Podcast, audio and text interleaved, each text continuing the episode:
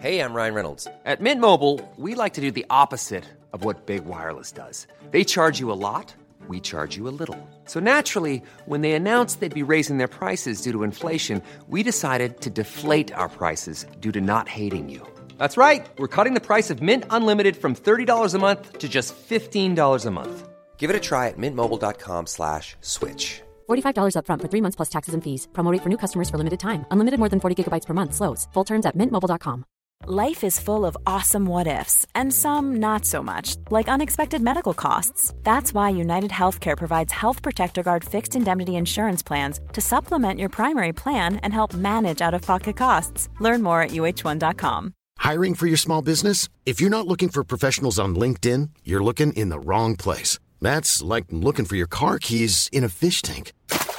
LinkedIn helps you hire professionals you can't find anywhere else, even those who aren't actively searching for a new job but might be open to the perfect role. In a given month, over 70% of LinkedIn users don't even visit other leading job sites. So start looking in the right place. With LinkedIn, you can hire professionals like a professional. Post your free job on linkedin.com slash people today. Hola, ¿cómo están? Bienvenidos a un nuevo episodio de La Cuarta es la Vencida. Soy Laura Arias, su psicóloga de confianza, y el día de hoy vamos a estar hablando del acoso laboral. Pero antes de iniciar nuestro episodio, ya saben, siempre les digo, no olviden seguir y calificar el podcast en la plataforma en la que lo están escuchando. También seguir La Cuarta es la Vencida en Instagram. Y recuerden que si quieren compartir su historia y que hablemos de ello en un episodio, en la descripción les dejo el link del formulario. Y ahora sí, iniciemos con nuestro episodio.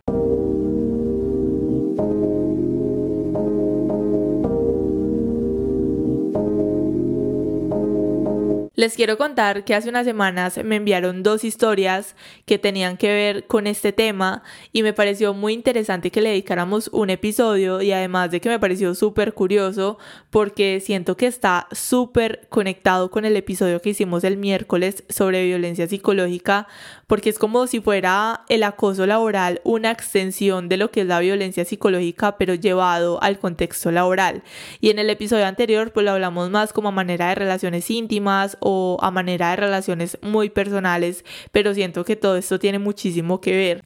Y bueno, en el episodio de hoy les voy a leer las dos historias que me enviaron del tema. Ambas son historias muy diferentes, pero pues se relacionan en sí porque ambas son acoso laboral. Y bueno, empecemos, dice así. En la primera historia que nos envían, nos dicen, cuando conseguí mi primer trabajo, todo iba bien. Luego me ascendieron y las personas que eran mis compañeros empezaron a portarse mal e incluso inventaban chismes. Antes del ascenso hasta me ayudaban y eran buenas.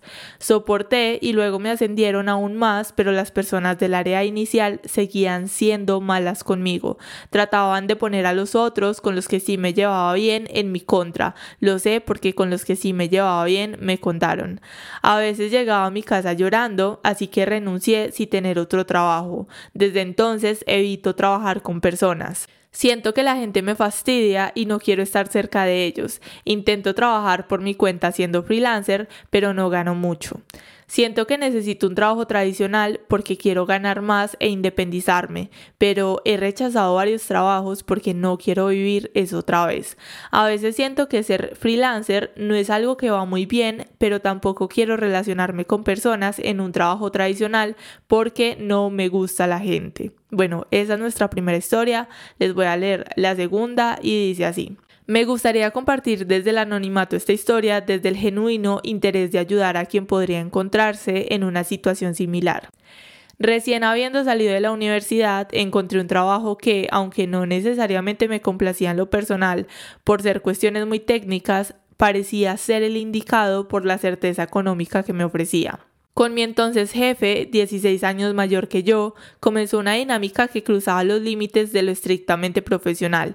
Una vez que esos límites se volvieron difusos, restablecerlos fue un trabajo titánico, desgastante y francamente lleno de frustración y dolor incluso con varios no contundentes de mi lado en un sinfín de ocasiones, esta persona fue insistente por varios años. Su resistencia a mi negativa tomó muchas formas, manipulación, invalidación de mi forma de sentir, de las inconformidades que expresaba, llamadas en estado de ebriedad para insultarme y un lento pero constante menosprecio y cuestionamiento hacia mi trabajo y la calidad con que lo hacía. De esa interacción me llevé dolores muy profundos que resultaron de experiencias en contra de mi voluntad, conversaciones humillantes y muchas noches de llanto en las que no me sentía con la fuerza para compartir, pues había un componente muy fuerte de culpa, de sentir que yo me había puesto en ese lugar. Fueron casi cinco años de vivir con dudas. No lo entendí hasta que pude salir de allí. El miedo echa raíces. El día que decidí cambiar de trabajo, como lo había hecho innumerables veces, descalificó mi decisión e intentó amedrantarme. Ha sido poco el tiempo que llevo fuera de ese lugar, pero las dudas que él se esforzó en urdir en mí todavía me acompañan y a ratos escucho su voz preguntando, ¿será que puedes? ¿Eres suficiente? ¿Para esto querías irte? En la terapia he encontrado mi refugio y guía, así que esta historia va para agradecer estos espacios, Lau, e invitar a todos a saber que no se está solo, que hablar libera y que todo es temporal. Abrazo. Bueno, estas son las dos historias que nos enviaron a través del formulario sobre acoso laboral. Primero quiero agradecer a quienes nos comparten su historia, a la primera historia que bueno, son muy diferentes, podemos ver ciertos contrastes en ambas historias y unas diferencias muy muy marcadas, pero en general ambas comparten el ser experiencias causadas por el acoso laboral. En la primera historia vemos como esta persona tiene un miedo muy muy grande de volver a repetir esta experiencia, de volver a trabajar con personas que ha rechazado diferentes trabajos por el mismo tema, aunque sabe que mm, dentro de sí quieres tener un trabajo tradicional, pero tiene muchísimo miedo de que vuelva a pasar por la misma situación. Y en la segunda historia, bueno, esa persona nos comparte su historia desde lo que le pasó, desde que fueron muchos años, digamos que con ese jefe podríamos decir que esa persona también está bastante afectada, que aunque está trabajándolo de una forma psicológica, el acoso laboral que su jefe le hizo por cinco años, me imagino que tiene unas grandes consecuencias en sí misma y es normal que se pregunte el que será que voy a ser capaz, será que soy suficiente, para esto quería irme, porque el mismo jefe, el mismo ambiente le generó tantas dudas en sí misma que es normal que ella se genere pues estas preguntas, pero qué importante que en este momento esté en un proceso psicológico. Entonces digamos que ambas historias son de contrastes bien marcados, pero vuelvo y digo, ambas comparten el ser experiencias causadas por el acoso laboral.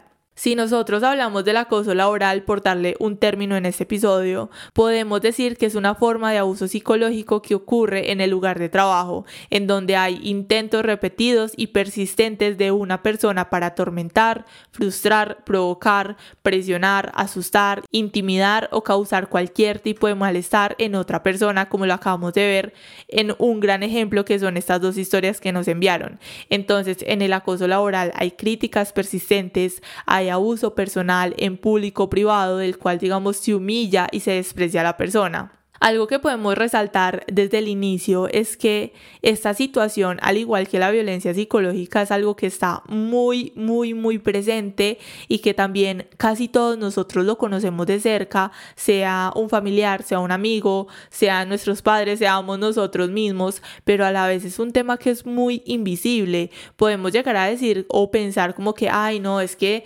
esta persona le está haciendo X a otra persona en el trabajo, pero no, eso no es acoso, esos son conflictos conflictos normales, eh, es que esta otra persona es el problema o de pronto nosotros somos el problema, no somos buenos teniendo relaciones con otras personas y les quiero decir que al igual que la violencia psicológica nos estamos equivocando. Porque claro, podemos decir que el conflicto es inevitable y es necesario en todos los aspectos de nuestra vida, pero cuando lo vemos en el acoso laboral no estaríamos hablando necesariamente de lo que es el conflicto.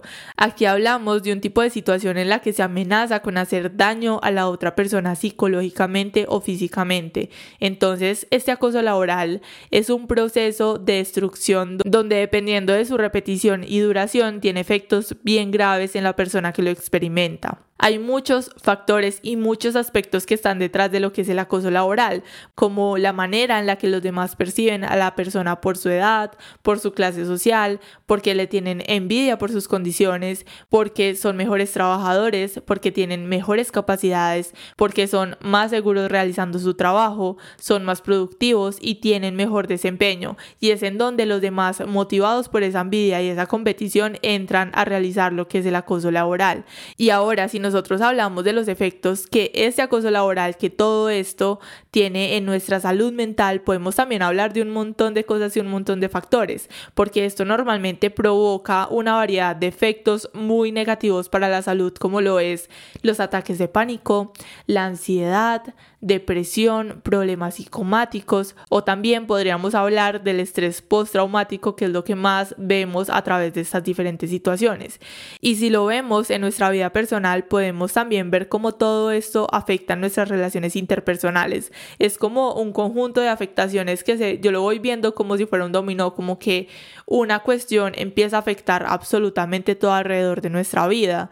Esto también empieza a afectar nuestra motivación, bueno, como les decía, nuestras relaciones interpersonales porque cuando nosotros somos víctimas de acoso laboral, pues empezamos a enfrentarnos a lo que es la exclusión, al aislamiento social, al desprestigio laboral, lo cual podemos decir que es bastante desgastante psicológicamente. Entonces todo esto lo que hace es que nos lleva a tener estrés, a ser personas que constantemente están irritadas, que tienen baja autoestima, que tienen constantemente pesadillas, que tienen dificultades de concentración, ese sentimiento de autoderrota como lo vimos a través de las diferentes historias que nos enviaron. Entonces podemos hablar que esto tiene un montón de afectaciones. No es simplemente como lo hemos llegado a ver de que, ay, pues X es un conflicto entre compañeros o simplemente no haga caso, ignórelo y ya porque no es tan sencillo. Esto tiene un montón, un montón, un montón de afectaciones. Y como les decía, lo podemos ver como ejemplo en las historias que nos lo enviaron. Podemos ver en la primera historia como esa persona nos cuenta que a través de lo que sucedió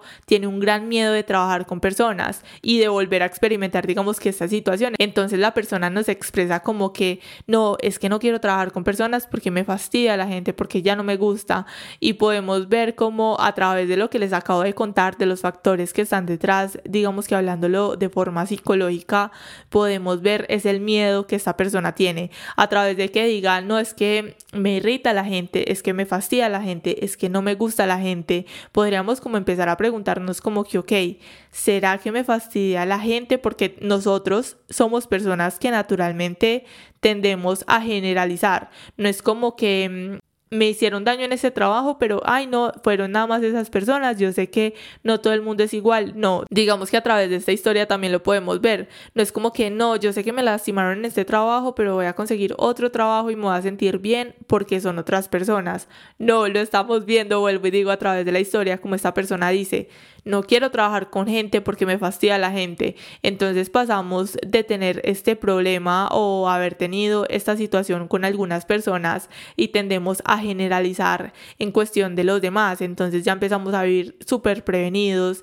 seguimos con muchísimo estrés, siendo personas súper irritables, empezamos también a tomarnos todo súper personal, pero no es cuestión de decir, ay no, es que eso ya es culpa de ustedes y ya, y no pueden ser personas irritables o simplemente dejen de tomar todo personal, de lo cual vamos a hablar ahorita más adelante, pero no es simplemente decir como que hay X ya deje de sentirse mal y todo va a estar bien, porque digamos podemos ver, vuelvo y digo, como todas estas situaciones generan mucho estrés, generan trauma a través de las experiencias y es que es muy complejo porque igual que la violencia psicológica podemos ver cómo es algo tan difícil de detectar, como normalmente vemos como que, ay, es un conflicto entre compañeros y listo, no pasa nada, igual que a través de la violencia psicológica, ay, no, es que eh, mi pareja me trata de esta forma, pero normal, es que ninguna pareja es perfecta, es que necesitamos esto para salir adelante, es que esto nos va a hacer más fuertes y estamos muy equivocados cuando tratamos de verlo de esta forma. Y digamos que algo que también podemos relacionar y que es muy importante es cómo lo ven a través de las empresas, porque sabemos que son conflictos que hay en todos lados. Puede ser la empresa más top del mundo o la empresa que solamente tiene 20 personas y vamos a ver cómo hay diferentes problemáticas.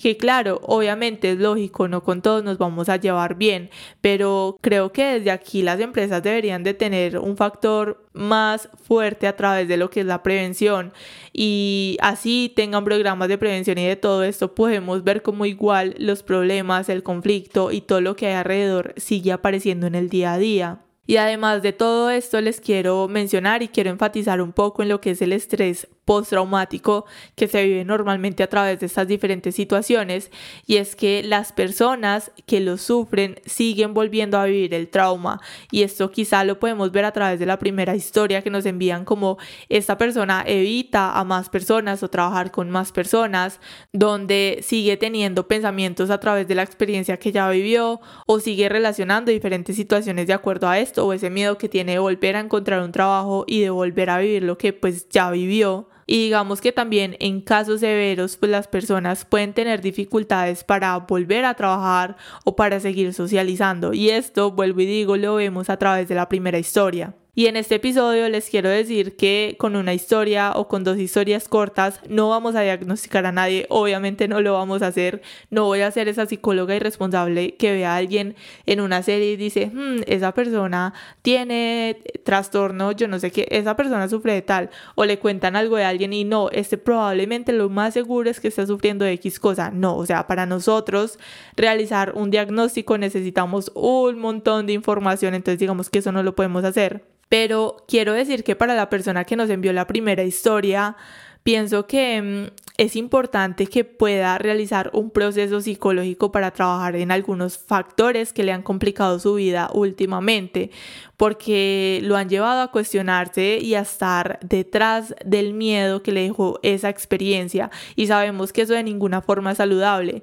El hecho de que hayas vivido una situación y que te haya dejado tan marcado o tan marcada que ni siquiera puedas ir a buscar otro trabajo en el futuro o que tengas ese miedo de volver a vivir lo mismo. Desde allí podemos ver que hay una afectación muy grande, entonces sí es importante, más que aquí yo puedo dar 10.000 herramientas, pero sabemos que en ocasiones no podemos solos y que si es necesario la ayuda de un profesional en la salud mental, nuestros amigos, aquí en el podcast, cualquier persona nos puede decir un montón de cosas, pero creo que hay unos factores que están detrás de esta historia y de esta persona que sí es necesario que pueda llevar un proceso psicológico. Y además de todo esto que les vengo diciendo, quiero mencionar brevemente qué es lo que buscan estas personas o estos abusadores cuando crean, digamos, que este ambiente tan conflictivo a través del trabajo. Entonces sabemos y podemos decir que estas personas lo que buscan es aislarte, es controlar y manipular la información que tienen sobre ti,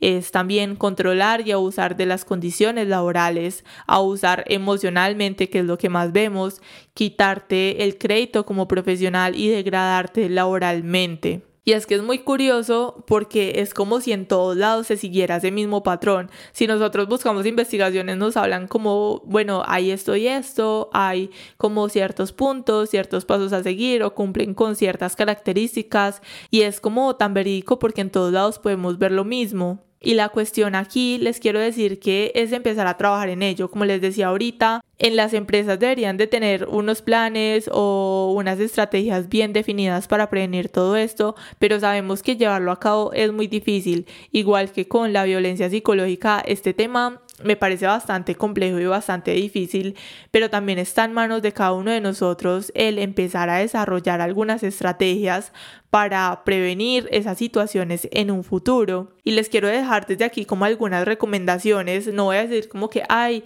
les voy a dar herramientas para que hagan esto paso a paso, porque no, vuelvo y digo, esto como la violencia psicológica creo que es un tema de que podamos darle visibilidad, que sabemos que cuando hablamos del acoso laboral, violencia psicológica son temas que claro se pueden denunciar, se puede hacer un proceso legal, pero es muy difícil, es muy difícil que nosotros lo podamos demostrar, hay que cumplir con un montón de pruebas, entonces creo que desde aquí es que podamos empezar a prevenirlo. Ah, bueno, y algo antes de darles las últimas recomendaciones que estuve pensando cuando estuve leyendo el tema, también investigué un poco porque la verdad no sabía demasiado sobre este tema, estuve investigando un poco la información que les di hoy y adicional a esto, bueno, cuando estuve leyendo las historias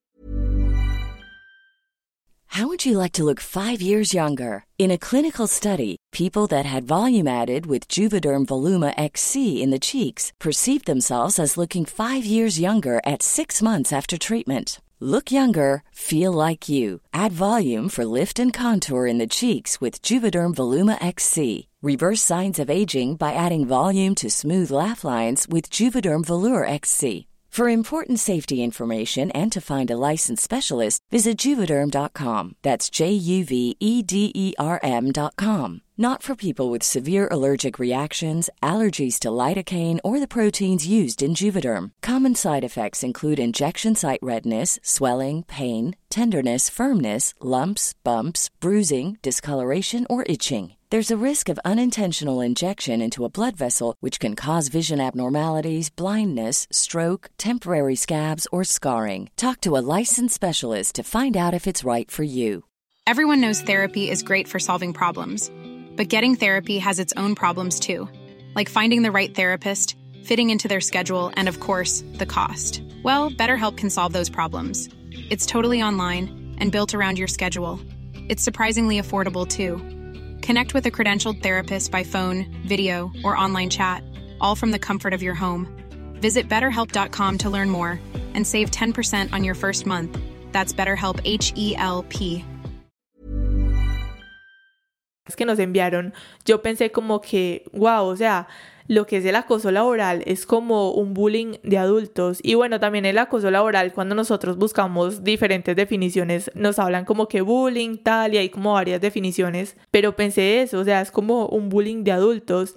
Y creo que si nosotros hablamos de prevenir todo este tema, tenemos que empezar desde la infancia, como en absolutamente todo. Y es que si nosotros prevenimos lo que es el bullying, si nosotros creamos generaciones que sean respetuosas con los demás, que desde pequeños estén súper conscientes de estas situaciones, vamos a poder también en el futuro generar empresas donde todos se respeten un poco más, donde tengan una comunicación un poco más asertiva y un poco más efectiva. Entonces estuve reflexionando sobre esto como que claro, o sea, esto lo podríamos llamar el bullying de adultos.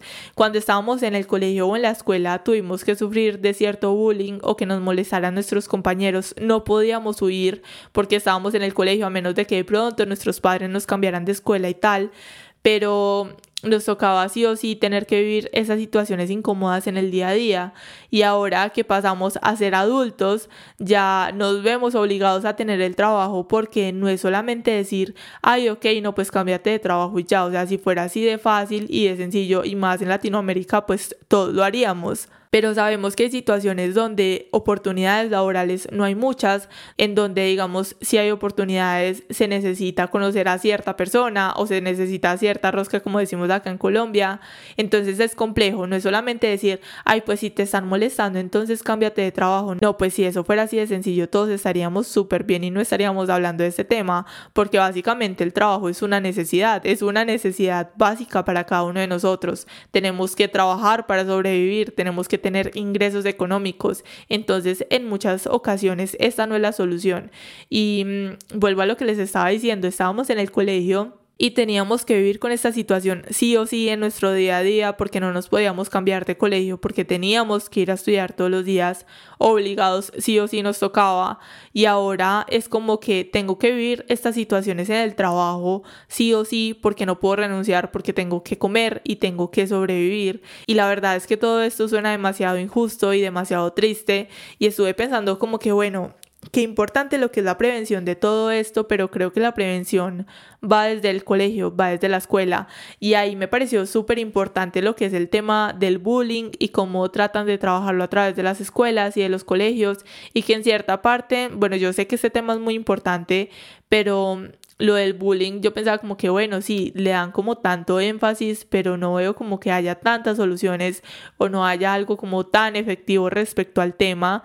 Y estuve pensando como que sí, o sea, sí deberían seguir haciéndole muchísimo énfasis a eso porque después esas mismas personas se van a trasladar en un futuro, cuando estén más grandes, a hacer el mismo bullying y el mismo proceso para sus compañeros de trabajo. Entonces, bueno, eso como que lo que estuve pensando, estuve reflexionando desde allí y ahora sí, bueno, les quiero hacer algunas recomendaciones finales respecto a este tema. La primera recomendación que quiero hacer, que suena como muy sencilla, pero me pareció muy importante, y es que si ustedes están viviendo esta situación o las personas que nos enviaron la historia, más que todo la persona de la primera historia, porque la segunda persona pues ya nos habla de que está en un proceso psicológico y tal, y me imagino que está trabajando full en ello, bueno, quiero decir que empiecen a realizar ejercicios de relajación. Yo sé que esto no lo dicen en todos lados, pero empiecen a trabajarlo desde allí, empiecen a utilizar diferentes técnicas de respiración, algo que les ayude a relajarse un poco, a relajar la mente, porque al fin y al cabo todo este tema está muy cargado de muchísimo estrés y sabemos que el estrés para nada es saludable en nuestra vida, entonces un buen ejercicio de relajación adaptado a ustedes les puede ayudar bastante y también algo que quiero decir desde este aspecto con la técnica de relajación y todo esto es que empiecen a analizar la situación por la que están pasando o por la que pasaron, qué patrones se han repetido, si ya lo han vivido en el pasado, cómo inició el conflicto, cuál era la forma de ustedes de actuar o cuál es su forma de actuar respecto al tema, empiecen analizarlo desde una forma más objetiva y empiecen a conocer a detalle cómo pasó absolutamente todo, empezar a reconocer esta situación desde los puntos tanto externos como internos, como que bueno, esto inició desde esta forma, porque mm, me remonto a la segunda historia que nos enviaron que ella decía o él decía, esa persona nos decía como Ahorita me sigo preguntando, ¿será que sí soy suficiente? ¿Será que sí voy a ser capaz? Entonces creo que en ocasiones o en ciertas situaciones nublamos nuestra vista o nublamos lo que somos o quiénes somos respecto a lo que otras personas hicieron con nosotros y el que ustedes empiecen a reconocer la situación desde los puntos externos como que bueno, ¿será que el problema es de que yo no soy suficiente o será que el problema es que soy muy buena en mi trabajo porque tenemos que reconocerlo, soy muy buena en mi trabajo y a esta persona le molestaba porque quizá no era tan buena y le generó sentimientos de envidia. Y ustedes saben, tenemos un capítulo súper bueno sobre la envidia para que puedan ir a complementar y también creo que este episodio está full complementado con lo que es el episodio anterior de violencia psicológica, pero a lo que voy es empezar a cuestionarse desde allí. ¿Será que todo esto que me dice mi mente es verdadero? ¿Será que yo tengo la culpa? ¿Será que qué tan real es esto? ¿O será que era otra persona que tenía mucha envidia de cómo yo hago mi trabajo? Empiecen a reconocer desde una forma objetiva todos esos puntos externos y tanto internos como sus emociones, cómo ustedes actuaban, será que se dejaron llevar de sus emociones, cómo los afectó, cómo no los afectó. Entonces empiecen a reconocer la situación desde allí. Eso les va a ayudar muchísimo para empezar a saber si de verdad es algo que tiene que ver con ustedes o si es algo totalmente externo y ajeno a ustedes. La segunda recomendación que quiero hacer y que va muy dirigida a la persona que nos envió la primera historia es que tenga muy en cuenta que estamos en un mundo donde sí o sí nos toca vivir en sociedad. Y lo que pasaste es totalmente válido, es muy importante, como decía ahorita, que puedas hacer un proceso psicológico, pero también empieza desde aquí a reflexionar si realmente no te gusta la gente o no quieres trabajar con gente o si quizá de pronto te cerraste un poco y estás muy a la defensiva por obvias razones con los demás a raíz de la situación por la que tuviste que atravesar. Entonces empieza a reflexionarlo desde allí, también con algunas preguntas que hice anteriormente sobre algunas cuestiones externas internas, como que empezar a reconocer la situación desde allí empezar a reflexionarla desde una forma muy objetiva. Ojo, muy objetiva, no se dejen llevar de sus emociones como que no, si es que yo soy un fracaso, es que no soy capaz. No, ¿será que realmente soy un fracaso? ¿Será que realmente no soy capaz? Y si su mente le sigue diciendo, sí, no eres capaz, empiecen a escribir, ¿por qué no soy capaz? Por esto y esto y esto. ¿Qué si me hace una persona capaz? Empiecen a escribir, me hace capaz esto y esto y esto. La tercera recomendación que quiero hacer y que lo mencioné por allá en la mitad del episodio es que no se tomen las cosas personales. Es muy fácil decirlo desde afuera como que, ay, pues simplemente no te tomes las cosas personales y ya es nada más una persona envidioso. Pero cuando nos están atacando, la situación es bastante compleja y es muy difícil nosotros no tomarnos las cosas personales. Y quiero decir desde aquí, yo ya lo he hablado en diferentes episodios, porque de verdad cuando nosotros dejamos de tomarnos las cosas personales cuando hacemos este ejercicio y lo empezamos a aplicar en nuestro día a día, algo muy grande cambia dentro de nosotros. Eso de verdad sí se los quiero full recomendar. Entonces, ¿cómo ustedes pueden empezar a dejar de tomarse las cosas personales? Empiecen, yo trato de verlo así. Yo cuando empecé a hacer todo este proceso de dejar de tomarme las cosas tan personales, empecé a ver a cada una de las personas como individuos que crecieron de una forma totalmente diferente a la que yo crecí, que tienen familias y no sabemos si su familia es más conflictiva que la mía, que de pronto crecieron sin mucho amor, de pronto yo crecí con mucho amor y quizá no entiendo la forma de ser de esa otra persona o la forma en la que piensa o en la que habla, pero es más bien empezar a ver a cada una de las personas como individuos que son totalmente diferentes a nosotros, que trabajan conmigo, que los tengo que ver en el día a día, pero que son totalmente ajenos a mí, con formas de pensar, con formas de hablar, con formas de entender la vida totalmente diferentes a las mías. Y la cuestión aquí es también entender de que cada quien, bueno, tiene sus pensamientos, tiene sus reflexiones, tiene sus cuestiones y no vamos a estar de acuerdo con todo el mundo, pero la idea es que podamos establecer un ambiente que funcione para todos, porque no tenemos que estar de acuerdo con todo el mundo. Entonces, digamos que si nos lanzan un comentario como que, ay, X, tu trabajo de tal forma, en vez de ofenderse inmediatamente empiezan a pensar, ¿será que esa persona me está diciendo que mi trabajo lo estoy haciendo de tal forma o que mi trabajo es mediocre porque mm, lo hice muy bien y trata de desmeritarlo o porque le da miedo de que yo le quite su puesto de trabajo? Empiecen a ver la situación desde una forma como si ustedes se salieran de ustedes mismos y vieran todo desde afuera. Traten de hacerlo así y de verdad que eso les va a ayudar bastante para dejar de tomarse las cosas tan personal. Algo relacionado a esto como cuarta recomendación, pero que va conectada a la anterior que les acabo de decir, es que tomen distancia emocional, no le cedan el poder de sus emociones absolutamente nadie externo a ustedes. Si una persona no es importante para ustedes, y es más, puede ser la persona más importante para ustedes, pero vuelvo y digo, cada quien tiene sus formas de pensar, cada quien tiene sus formas de entender la vida y no podemos simplemente cederle el poder de nuestras emociones a cualquier persona que se nos atraviese y menos a un compañero de trabajo. Y como quinto, les quiero decir también que, como nos decían en la segunda historia, el miedo echa raíces. Entonces, ese rechazo que nosotros podemos tener, o que digamos en la primera historia nos decían que tenía hacia las otras personas, que le tenía fastidio a los demás, está muy representado a través del miedo. Es el miedo que se ha creado a través de trabajar con otras personas, de volver a pasar la misma situación. Podemos decir que es eso. Digamos que relacionándolo con el acoso laboral, que lo acabo de decir, ¿cierto? Esta persona tiene miedo de volver a vivir la misma situación de trabajar con otras personas, pero si lo hablamos, digamos, también en cuestión de relaciones amorosas, vemos a personas como, ay no, es que yo ya no quiero volver a tener pareja, es que el amor no existe, es que tal y tal y tal. Y todas esas frases y todo eso que dicen está muy representado a través del miedo. Así que yo creo que lo más importante a través de este episodio es esta frase, esta pequeña frase que me encantó, que lo dijo la persona de la segunda historia y es el miedo echa raíces. Y yo siempre trato de verlo también respecto al miedo, también digamos respecto a la depresión, pero eso lo hablamos en un episodio más adelante, como si fuera una semillita. Entonces digamos que en esta ocasión podríamos representar el miedo como una semilla.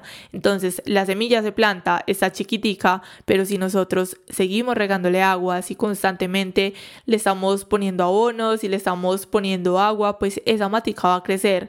Y al principio no va a ser tan fuerte, pero a medida del tiempo, de los meses, de los días, de los años, se va volviendo mucho más fuerte y eso es lo que nosotros tenemos que empezar a trabajar porque después cuando esa mata esté grande, esté fuerte, tenga unas raíces súper grandes, va a ser muy difícil nosotros poder arrancarla, que quizá podemos cortarla y arrancarla desde muy por encima, pero esas raíces van a seguir estando allí. Así que es muy importante que podamos trabajarlo a tiempo, que podamos sacar las raíces de toda esa mata para que no quede absolutamente nada desde allí. Algo que también quiero decir para ustedes si de pronto están pasando por esta situación es que trabajen muchísimo en sus límites. Nosotros tenemos aquí en el podcast un episodio sobre los límites, creo que es como el 5, no recuerdo muy bien, creo que es el 5 o 6, pero es una guía para establecer límites. Y yo sé que esto lo digo en casi todos los episodios también como que trabajen en sus límites, pero de verdad es muy importante.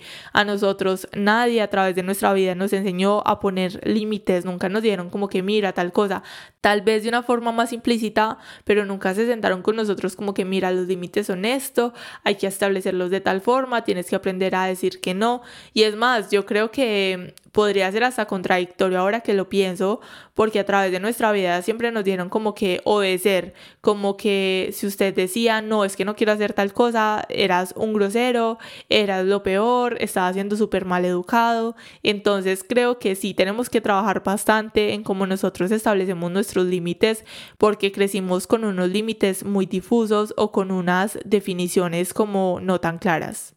Bueno, y por últimas recomendaciones, algo que les quiero decir es que también trabajen mucho en la forma en la que se comunican con los demás, porque normalmente, digamos que en la parte laboral pensamos que con ser buenos trabajadores basta, pero sabemos que la realidad es totalmente diferente, que necesitamos un conjunto de habilidades y de saber que siempre vamos a tratar con otras personas.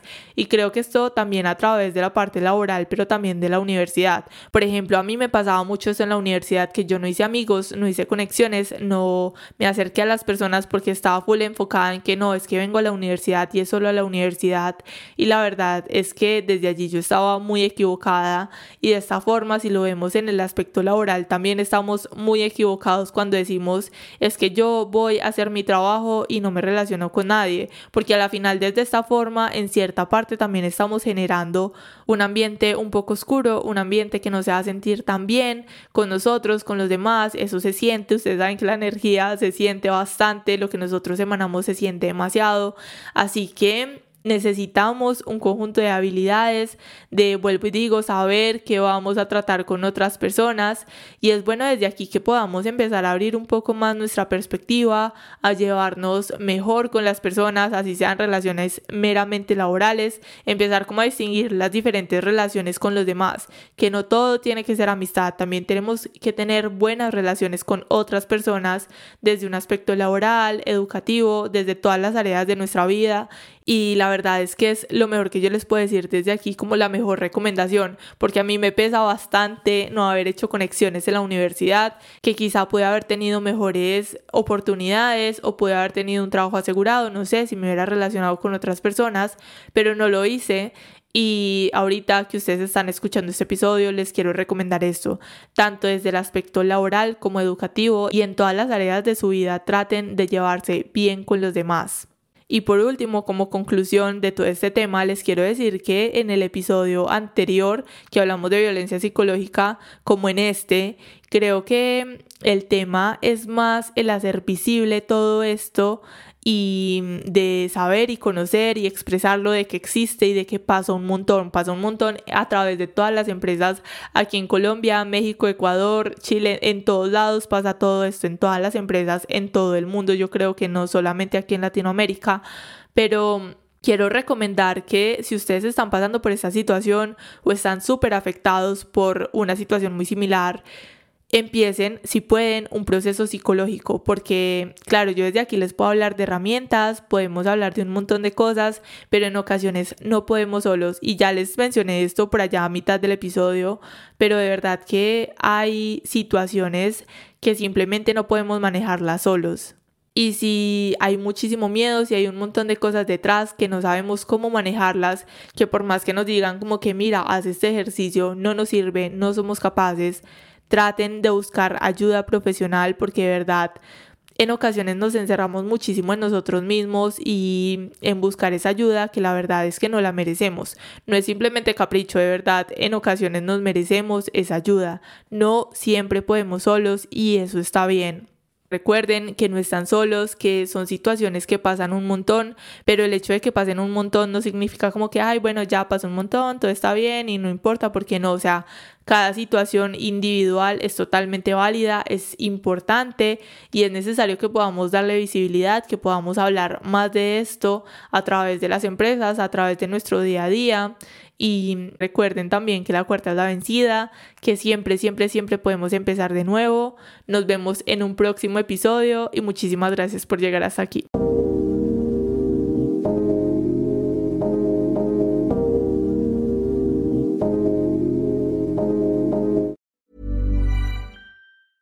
Planning for your next trip? Elevate your travel style with Quince. Quince has all the jet setting essentials you'll want for your next getaway, like European linen, premium luggage options, buttery soft Italian leather bags, and so much more. And is all priced at 50 to 80% less than similar brands. Plus, Quince only works with factories that use safe and ethical manufacturing practices.